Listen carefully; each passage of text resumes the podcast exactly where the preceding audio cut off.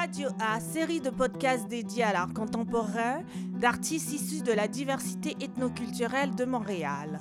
Une proposition du collectif Intervalle, Radio A recueille les paroles et les réflexions des artistes qui marquent notre temps. Je suis Dominique Fontaine, commissaire d'exposition et membre du collectif Intervalle.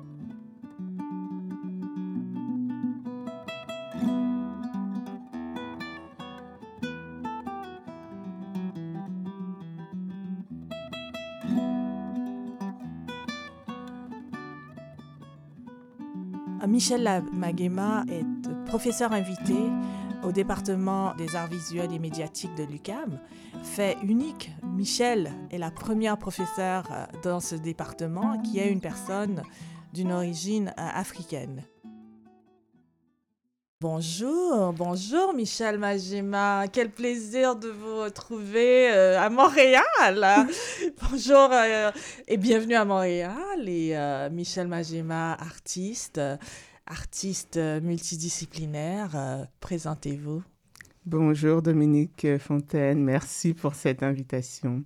Alors donc, euh, je suis Michel Maguema, euh, je suis artiste, je fais de... Je fais, maintenant je peux le dire un petit peu au passé parce que c'est une jolie parenthèse, donc je fais de la vidéo, euh, je fais de la performance et de l'installation mixte et surtout du dessin maintenant. Je dessine beaucoup.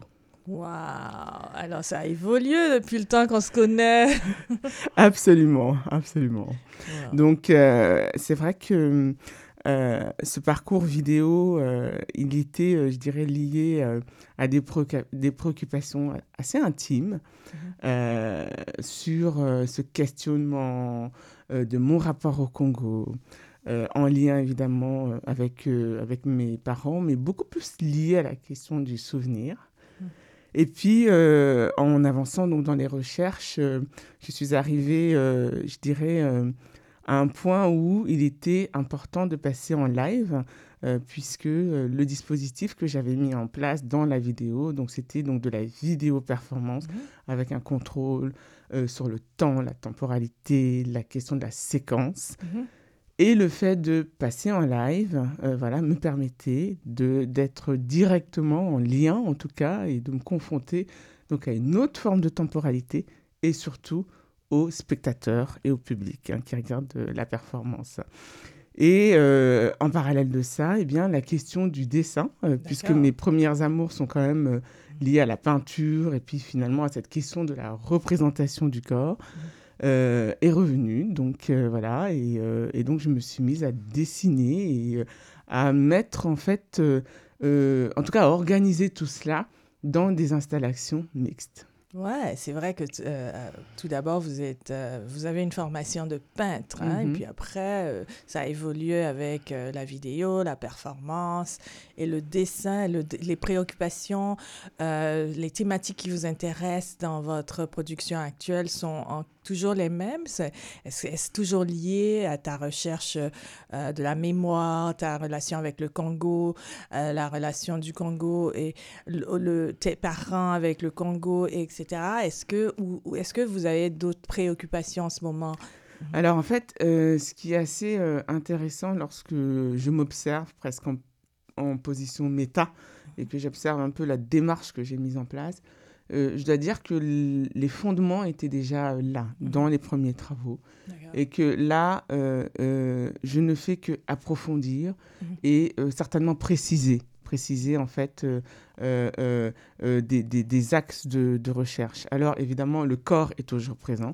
Il est un fil conducteur, donc mhm. voilà, que ce soit donc en performance, en performance vidéo, comme je disais, en dessin, en installation, donc dans sa présence et dans son absence. Et puis, euh, le Congo est toujours là, très présent, euh, mais beaucoup moins lié, euh, je dirais, aux souvenirs que beaucoup plus à cette question du territoire, de l'espace et puis de l'archive. La question de l'archive, voilà, est au cœur. Et donc, j'ai mis en place, je dirais, une plateforme imaginaire où je précise l'objet de, de, mes recherches en désignant en fait une, année, une période que je trouve assez importante, qui est mmh. celle de, euh, des années à peu près 50, qui est la mmh. date de naissance en fait euh, de mes parents, donc 50-52, et puis 60, et puis au-delà. Pourquoi? Parce que en les observant et en fait en avançant aussi dans mes recherches, mmh. je me suis aperçu que c'était une période assez charnière mmh. parce qu'effectivement, eux étaient nés durant la colonisation, mmh.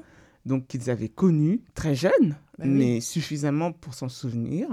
Euh, quand euh, voilà, j'échange avec mon père, donc il y avait vraiment euh, voilà, cette toute cette image imaginaire, en tout cas liée à, à l'enfance, très, avec un Congo très présent, et donc un, Congo colonial très présent. Mhm. Et puis, ils ont connu donc la décolonisation. Mhm. Donc là, on est dans les années 60. Et puis, ils ont connu cette période assez euh, complexe, qui est celle, en fait, de ma naissance, euh, celle de Mobutu. Et donc, voilà. Et donc, je trouve que c'est une génération témoin, c'est une génération très d'union. Mhm. Et euh, l'articulation en fait des mm. événements tant sur le plan de vue politique, économique, social et personnel comme euh, tu le dis euh, euh, est assez je dirais condensée en fait voilà mm. avec avec eux et donc les derniers travaux effectivement voilà se sont assez centrés et axés sur en fait cette période là avec avec les gens de leur génération et eux-mêmes comme témoins, témoins d'observation en fait de ce monde euh, passé, mhm. mais aussi actuel, mhm. et euh, de, aussi de certaines perspectives en fait futures. Ouais, de ce monde, c'est vrai, hein, ça couvre toute une période, la, la colonisation, la période de la, présence euh, de l'Empire belge qui était mhm. là, puis après la décolonisation, toute la période de, de Patrice qui était là, bien sûr. qui était là. Mm. Puis après, euh, la dictature de euh, Mobutu, Mobutu mm. euh, Seko, Seko. Mm.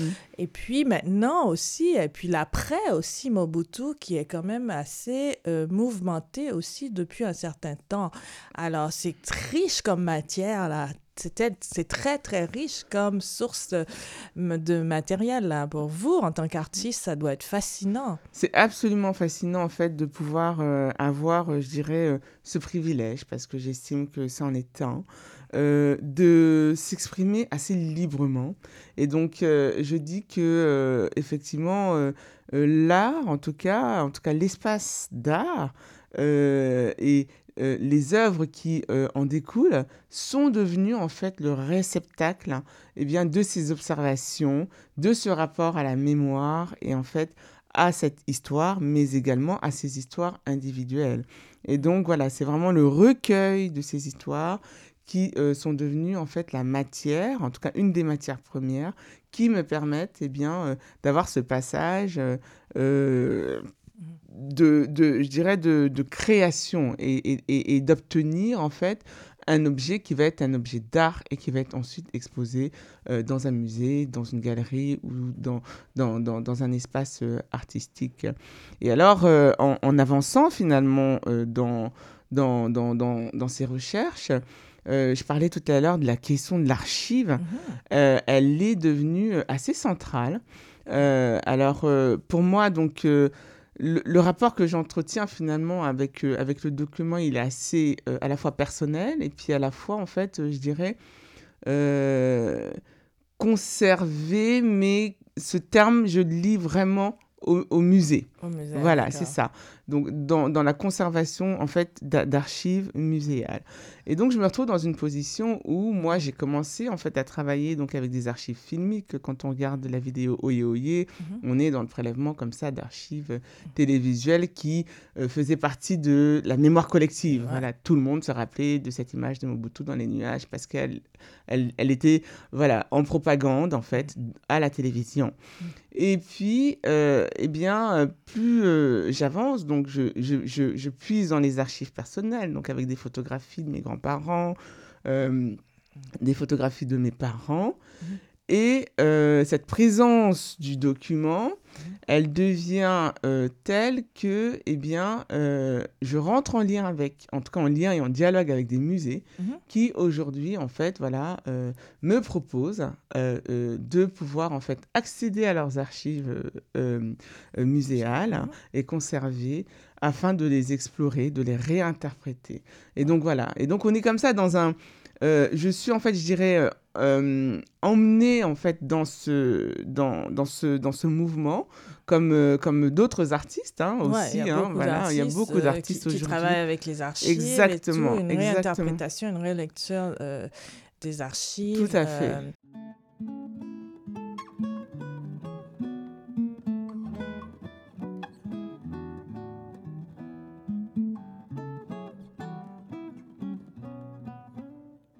Est-ce que euh, vous voyez comme euh, une espèce d'archiviste? Euh, qui, parce que c'est un travail quand même de recherche de, de, de, dans, la, dans les collections, dans les archives, c'est un, travail de réinterprétation. Est-ce que ce que vous faites, c'est de donner un autre sens à ces archives-là, une, autre, une relecture des archives je dirais que, en tout cas, là, euh, les, les, d'abord, les derniers travaux qui ont été réalisés euh, euh, dans cet axe et, et avec, avec les musées vont devenir, en fait, d'abord des dessins. Donc, je mhm. dessine, voilà. donc, une des expériences assez assez intéressante que j'ai eu à faire, c'était celle avec le musée Rydberg, donc qui se trouve en Suisse, à Zurich. Et donc, j'ai eu accès à 1500 en fait, photographies d'archives.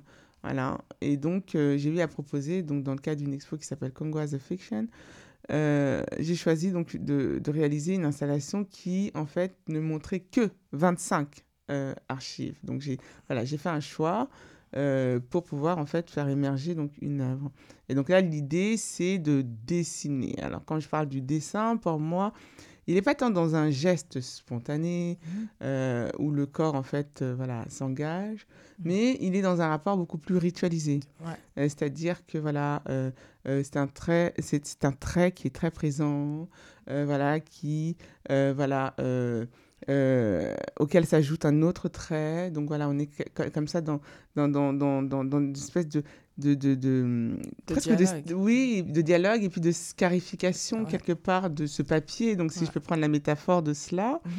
Euh, et donc, euh, cette scarification-là, elle n'est pas là pour euh, euh, mettre en douleur, mais au contraire, elle est là pour réparer. Pour réparer. Voilà, voilà. Et donc voilà. Donc, exactement. Et donc voilà, ce rapport au dessin, il est vraiment dans cette idée de réparation. Euh. Voilà, voilà, de résilience, de réparation et évidemment de réinterprétation. Et, et, cette réinterprétation, elle ne peut être juste que parce qu'effectivement, le dialogue qui s'instaure avec le musée mhm. est, je dirais, assez équitable. Voilà, on se regarde dans les yeux avec les curateurs, on dialogue en amont des projets, et donc il y a cette liberté qui permet à un moment donné d'être plus juste. Est-ce que, euh, par exemple, avec le musée en Suisse, est-ce mhm. que le fonds d'archives qu'ils ont, est-ce que c'est les fonds qu'ils ont, euh, ils les ont acquis comment euh, c'est ça appartenait à une collection spéciale, particulière, ou les images qu'ils ont, les, les 1500 photographies qu'ils ont, ça représente quoi Est-ce que c'est la période, bien sûr, ça doit être la période coloniale, mais qu'est-ce qu'on voit sur ces images-là? Est-ce que c'est des images euh, de missionnaires ou euh, de colons ou hmm. euh, qu'est-ce qui ouais, ça traite de quoi? Oui, c'est très intéressant en fait la manière dont tu l'évoques parce qu'il y, y, a beaucoup beaucoup de points. Mmh. la première en fait, c'est que c'est un musée qui est assez spécial en fait, je dirais même dans sa conception mmh. parce qu'il il abrite différentes collections d'Asie, mmh. d'Orient, d'Afrique et donc la collection d'Afrique euh, elle est surtout, euh, je dirais, euh, mise en valeur par la présence donc, de ces 1500 photographies d'archives qui ont été réalisées par un anthropologue ethnologue qui s'appelle Hans Himmelheber. Et donc Hans Himmelheber, lui, donc, était un, anthropologue, ethnologue, euh, je dirais, en dehors, on va dire, du, du système académique tel ah. quel. Mhm. Il était marchand, il avait des commandes aussi pour aller en fait chercher des œuvres. Et en fait, il, subventionnait un peu ses expéditions euh, euh, grâce en fait à ses ventes. Et donc, il était très appuyé par sa femme. Et donc, il est allé au Congo, donc en 38-39. Mhm. Et à partir de 38-39, donc, il va sillonner comme ça, en fait, le Congo. Euh, notamment en fait euh, voilà, dans la région euh, presque du, du, du, Katanga, etc. Et voilà, à la recherche d'objets. Et en fait, il va faire différentes expérimentations. Mhm. Il va mettre en exergue le fait qu'effectivement, la question de l'art pour l'art, elle existe aussi en fait pour les artistes africains. Euh, que euh, effectivement euh, ils, ont ce rapport à l'esthétique, il va se faire faire des, des, des, portraits pour montrer en fait les différents styles qu'il peut y avoir selon les artistes, les différentes interprétations, et, et, en même temps il tient un journal de bord. Il prend des photos et il explique en fait parfois ses ventes, ses transactions qui fonctionnent, qui ne fonctionnent pas.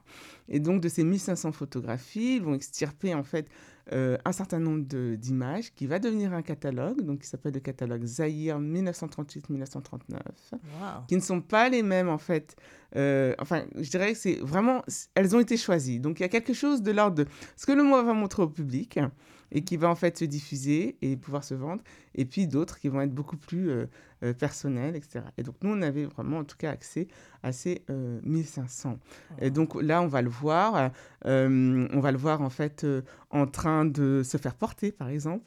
Ah. On va le voir en train de se déplacer, donc mmh. comment il faisait avec les voitures, etc. On va le voir en train de prendre des photographies de paysages. On va le voir aussi dans sa position en fait d'ethnologue, mhm. euh, à apprendre euh, eh bien euh, des hommes, des femmes, à les isoler en fait de leur contexte social, voilà, et en fait de les mettre comme ça dans un paysage abstrait, mhm. mais du coup pour pouvoir en fait, voilà, voilà, les capturer avec une visée presque scientifique, mhm. profil, face, etc. donc oh, on a voilà, voilà, on a donc toutes sortes de photos, mais qui traduisent aussi en fait de la complexité aussi de cet individu dans ce, euh, dans ce rapport. Euh, voilà, donc euh, on va le voir aussi aidé à un moment donné par des habitants de village à aller choisir des masques, etc. Donc voilà, donc du coup on a, on a, on a toute cette complexité. Et alors tout à l'heure tu parlais en fait des, des missionnaires, et effectivement. Mm. dans cette, je dirais, quête, je ne sais pas si c'est une quête, mais en tout cas, voilà, dans cette aventure de l'archive, voilà, il y a d'autres expériences que j'ai pu vivre, comme dernièrement, donc, à, à, Louvain, à Leuven, donc euh, en Belgique, mhm. où là j'avais été euh, invitée pour une résidence mhm. à travailler sur les archives en fait filmiques des missionnaires qui sont allés voilà, au Congo. Voilà. Et là, on est donc dans les années 50. Euh, juste avant la, décolonisation. Exactement, juste avant la décolonisation. Mm. Et effectivement, euh, il y a une confrontation, et je dis bien le mot confrontation, et je pèse bien mes mots, mm-hmm. avec donc ces archives filmiques euh, qui sont en fait d'une violence inouïe, mm-hmm. et qui en fait, voilà, font état d'un système bien orchestré. Wow. Qu'est-ce que, euh, avec les, les, archives filmiques, euh, euh, comment tu as réinterprété toujours avec le dessin ou est-ce que ça a changé le sens, le contexte de ces archives ou c'est ton intervention dans ce cas bien spécifique était faite de quelle manière? Oui, là, elle était vraiment très, très je, dirais très. C'est vraiment, on va dire, c'est la dernière expérience que j'ai eue. Mhm. Et elle était très spéciale parce qu'effectivement, euh, mhm. l'exposition, elle s'est faite aussi dans une ancienne chapelle ah. euh, désacralisée. Mhm. Donc, euh, le lieu avait déjà son importance. Et il était quand même question de 83 films à visionner. voilà. et donc, je me suis en fait mise à écrire et surtout à m'observer dans ce rapport-là que je pouvais avoir, à prendre des notes, évidemment, euh, et euh, à essayer d'être le plus transparente possible euh, avec mes émotions. Donc, il y a des moments, j'étais en colère. Ah ouais, je peux comprendre. C'est ça, je voulais vraiment je voulais te parler de cela. Comment tu as pu vivre ça? Parce que ces images-là peuvent être violentes, d'une violence. Inouïe. Il y a des moments, en fait, j'étais très lucide. Mmh. et donc, je comprenais, en fait, mmh. Euh, euh, exactement en fait l'organisation d'un système. Mhm. Et donc cela me permettait d'avoir des indices sur ce que l'on vit nous aujourd'hui et la mhm. manière dont notre monde, mhm. avec ses paradigmes, est organisé. Et il y avait aussi quelque part cette responsabilité et un devoir de, mémoire voilà que, que j'assume en fait aujourd'hui assez clairement. Voilà. Et je dois dire que le jour du vernissage était absolument éprouvant. Vraiment éprouvant pour moi. Voilà, c'est ça. Euh, mais en même temps, c'était nécessaire. Et je me suis rendu compte que mhm. euh, une fois que on, a eu accès, en tout cas un artiste a accès en fait à, ce type d'image, mhm. euh, il n'en sort pas indemne. Non, et voilà. et quelque part, il porte en lui en fait évidemment tous ces visages. Et en même temps, en les portant, mhm. quelque part, il leur permet en fait une, une, une, forme de réhabilitation. Et quand bien même c'est utopique, mais voilà, en tout cas, euh, j'aime à le penser et, et j'aime à, le croire. Ça fait vraiment, euh, moi je trouve que c'est très important ce qui se passe en ce moment avec beaucoup d'artistes comme toi, comme Sami, euh, oui. Sami Balogi, oui, qui, ça qui réinterprète euh, les images d'archives de cette période euh, douloureuse de l'histoire euh, du Congo et qui nous permettent aussi de faire, comme tu dis, un devoir de mémoire. Et c'est une période de, l'histoire qu'il ne faut pas oublier, qu'il faut toujours se rappeler parce qu'il y a beaucoup de choses qui sont toujours pas résolues. Et ce qui se passe maintenant dans le monde contemporain, dans l'histoire du Congo, après, tout, tout ce qui, tous les développements au niveau, euh, toutes les guerres, les conflits qui continuent, prennent leur source dans cette période-là, en fait, catastrophique. Sur ce, on va prendre une pause.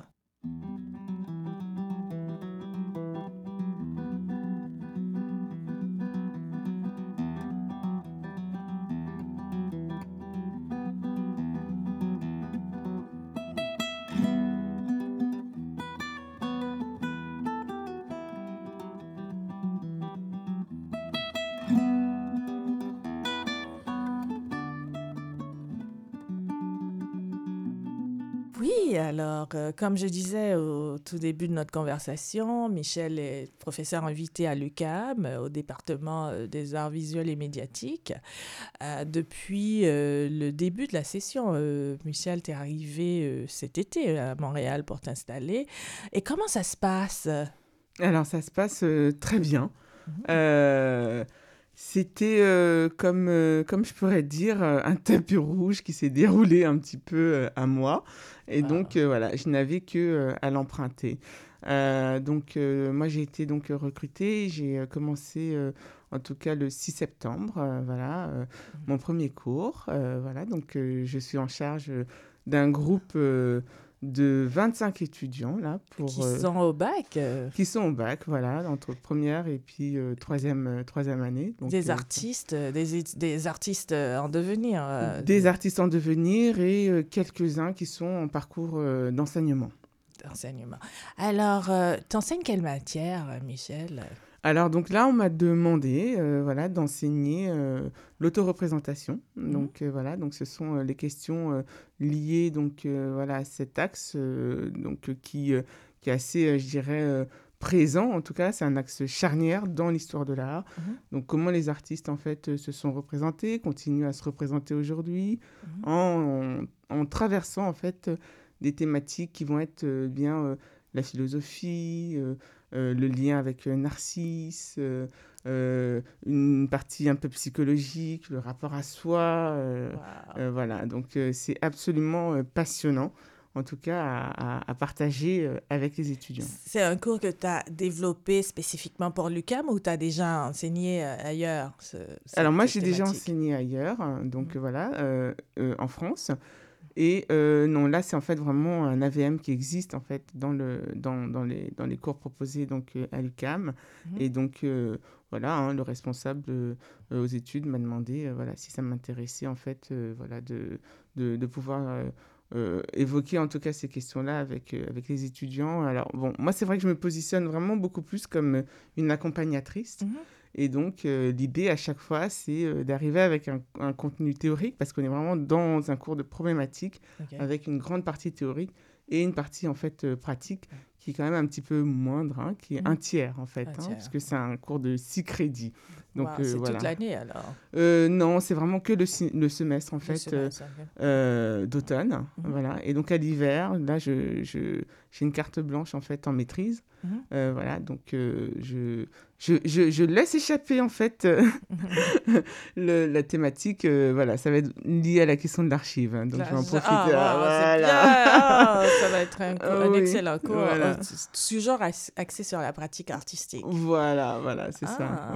Puis est-ce que tu remarques une différence entre l'enseignement, l'université ici, les beaux-arts en France, parce que tu as fait tes études en France spécifiquement, et puis aussi tu as enseigné en France? Est-ce qu'il y a une différence marquante ou non? Oui, il y a une grande différence. Il y a vraiment une grande différence. Euh, alors, de mes observations, la première que je note, c'est déjà euh, la, je dirais la, la, situation même en fait de l'école des arts euh, visuels et médiatiques, c'est-à-dire qu'elle est au sein de l'université, mhm. ce qui ne se fait pas en fait en France. En France, on est vraiment dans une séparation où il y a donc les écoles d'art, mhm. l'école des beaux-arts, mhm. donc qui se trouve à Paris, euh, et puis donc euh, l'université. Et euh, évidemment, il y a des ponts qui mmh. s'opèrent entre les deux, puisque moi, dans mon parcours, à un moment donné, donc j'avais choisi d'aller reprendre des cours à l'université, donc j'ai fait un double parcours mmh. en histoire de l'art. Mmh. et il y a cette séparation, donc avec le, le parcours vraiment académique et puis une liberté que va s'autoriser en fait l'école d'art, puisque déjà en plus elle dépend pas du tout en fait de l'éducation nationale, mais du ministère de la Culture. Ah, wow, je savais pas. Ça. Voilà, voilà, c'est ça. Donc euh, ça, c'est une grande différence. Alors ici, en fait, euh, au Québec, euh, en tout cas pour le cas de, de, l'UCAM, donc elle, est, elle se trouve au sein de l'université, donc effectivement, avec, je dirais, des préoccupations aussi qui vont être, qui vont être de l'ordre académique, mhm. très présentes. Et puis, donc, avec cette partie euh, donc, euh, beaucoup plus euh, artistique voilà, et pratique. Donc, voilà, ça, c'est déjà des, des, différences notoires. Mhm. Et puis, il y, a, il y a, je dirais, une structure très présente mhm. et, je dirais, une exigence aussi qui est demandée, en fait, aux professeurs mhm. avec la présence donc, de ce plan de cours ou voilà, qui vise, en fait, à cette égalité aussi.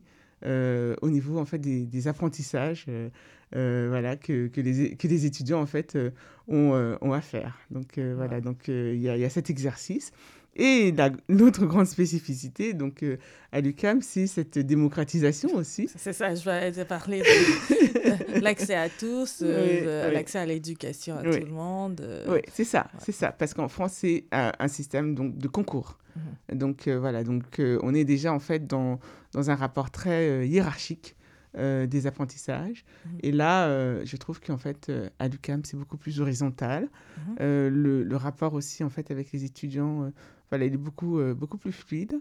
et donc voilà, on, on, on, a, on a des, des, échanges. Et en fait, moi, ça me, ça me correspond assez bien parce qu'effectivement, voilà, même après les cours théorie, je propose parfois 40 minutes en fait où voilà, je les laisse s'exprimer, je leur laisse en fait la possibilité euh, voilà, de voir ce que ça a pu évoquer au sein de leur pratique, des questionnements, etc. Et c'est toujours des moments tellement enrichissants. C'est une bonne, euh, c'est une pédagogie complètement différente, une manière d'enseigner, euh, une pédagogie dynamique que je, que je, dirais, beaucoup plus active, axée sur le dialogue et axée aussi sur l'apprentissage, l'apprentissage l'entre-apprentissage que je dirais là, que tout le monde apprend en même temps. Les discussions viennent complémenter, compléter euh, l'apprentissage euh, euh, magistral.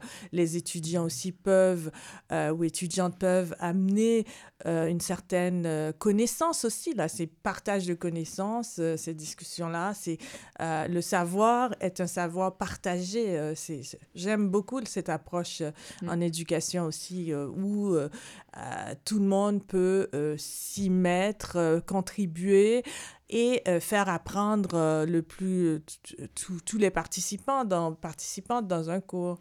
Tout à fait, oui, tout à fait. Oui, oui c'est vraiment, mm-hmm.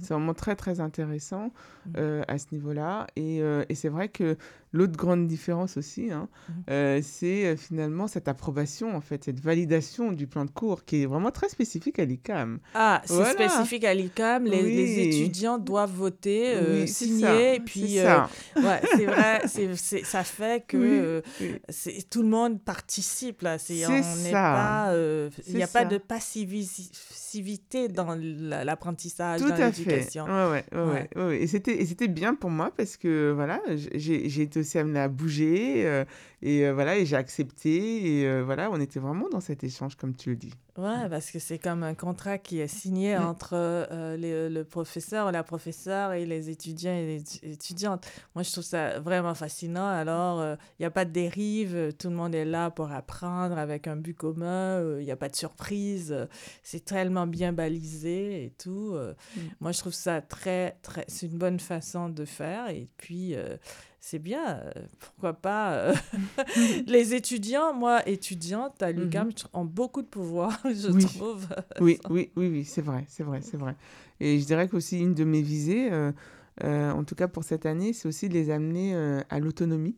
Mhm. Et puis, mais l'autonomie dans ce chemin aussi d'artistes, en fait, mhm. qu'ils vont embrasser parce que, voilà, je, je leur rappelle souvent que c'est une décision que l'on prend être artiste ou pas, mhm. euh, qu'on a cette possibilité en fait de poursuivre euh, euh, des recherches mhm. et puis une, ou en fait d'autres possibilités voilà de faire autre chose des métiers des métiers ce que j'appelle para-artistiques mhm. mais voilà cette question je dirais de l'autonomie c'est un engagement et c'est aussi une décision en fait voilà auquel ils vont être de toute façon amenés à être confrontés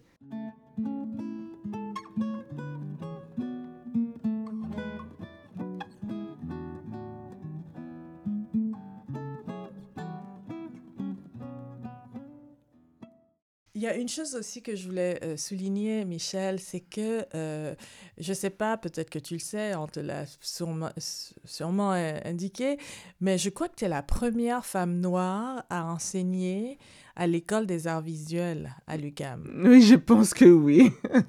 c'est quand même extraordinaire, hein? C'est, ah, c'est... bravo! Merci beaucoup.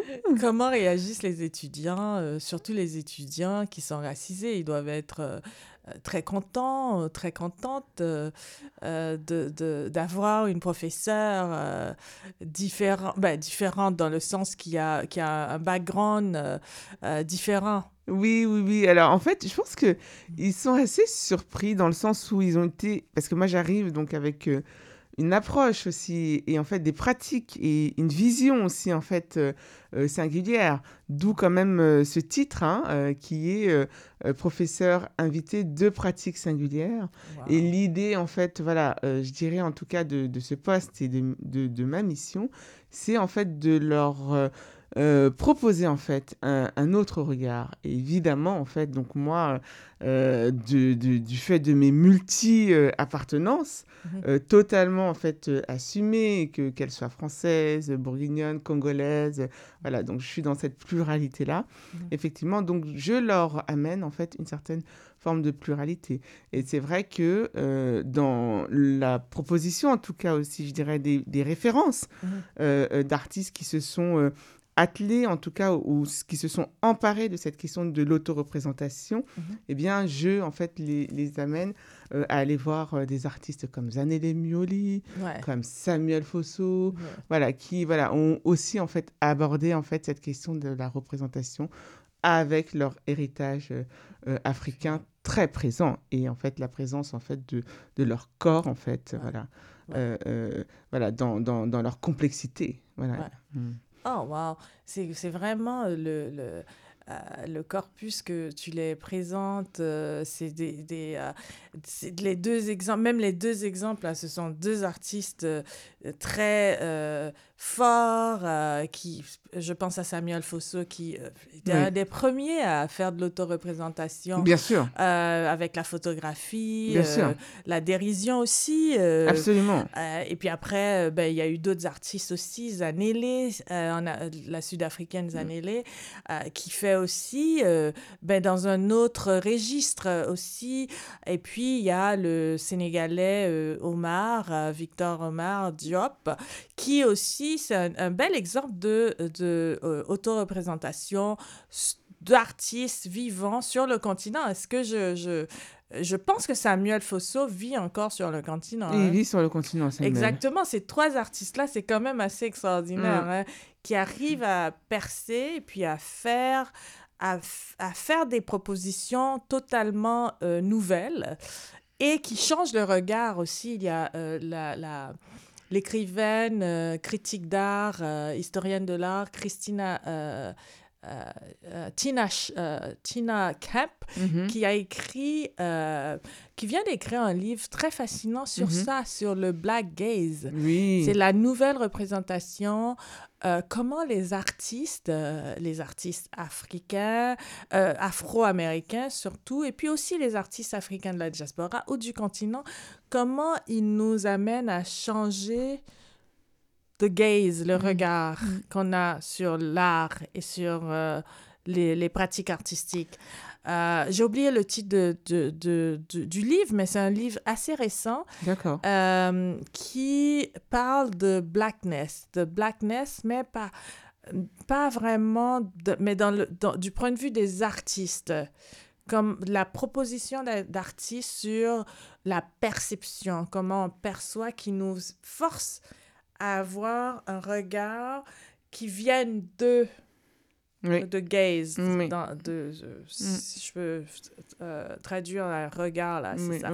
Et, euh, oui, fascinant quand même, là. Et puis, je pense que ça, Tina Camp, le, nom de mm. l'auteur. Mm-hmm. Et je crois que les exemples que tu as, Est-ce que tu, dans tes cours aussi, tu parles d'autres artistes, autres que, d'artistes africains euh? Oui, absolument, absolument. C'est-à-dire que euh, euh, je leur propose en fait une analyse croisée donc, de, de, documents mm-hmm. qui, à mon sens, va leur, leur, leur servir d'abord pour eux, pour avoir des références euh, euh, auxquels ils peuvent se situer, avec lesquels ils peuvent se situer, euh, mais et, également qui va leur permettre d'avoir une ouverture et de voir en fait que dans ce monde globalisé dans lequel nous vivons, eh bien, des préoccupations qui vont être chez Cindy Sherman, par exemple, vont se retrouver chez Samuel Fosso à peu près à la même époque. Et pourtant, on est en fait euh, complètement aux antipodes. Voilà, c'est ça. Et donc, et c'est ça, en fait, je dirais, euh, euh, la force, en fait, des, des, grands artistes, mm. c'est d'arriver comme ça à une captation, en fait, de préoccupations qui, en fait, voilà, les amène à un moment donné à s'insérer ou bien même à créer, en fait, un mouvement. Et, et, donc, voilà. Et ce que je trouve aussi intéressant, en fait, chez quelqu'un comme Fosso ou comme Zanelli, comme tu l'as dit, mais c'est euh, comment à partir de cette intériorité, mhm. eh bien, euh, on arrive en fait à euh, se connecter à des universaux. Voilà. Moi, je suis plutôt sur les, des universaux au lieu, en fait, voilà, de parler d'un universel. Donc, voilà, avec des, avec des je dirais, des, des croisements, en fait, parallèles, ou en tout cas interlacés, en fait, sur, sur ces questions-là les étudiants et étudiantes ont vraiment beaucoup de chance de t'avoir comme professeur et de pouvoir faire des parallèles et des liens entre des universaux mhm.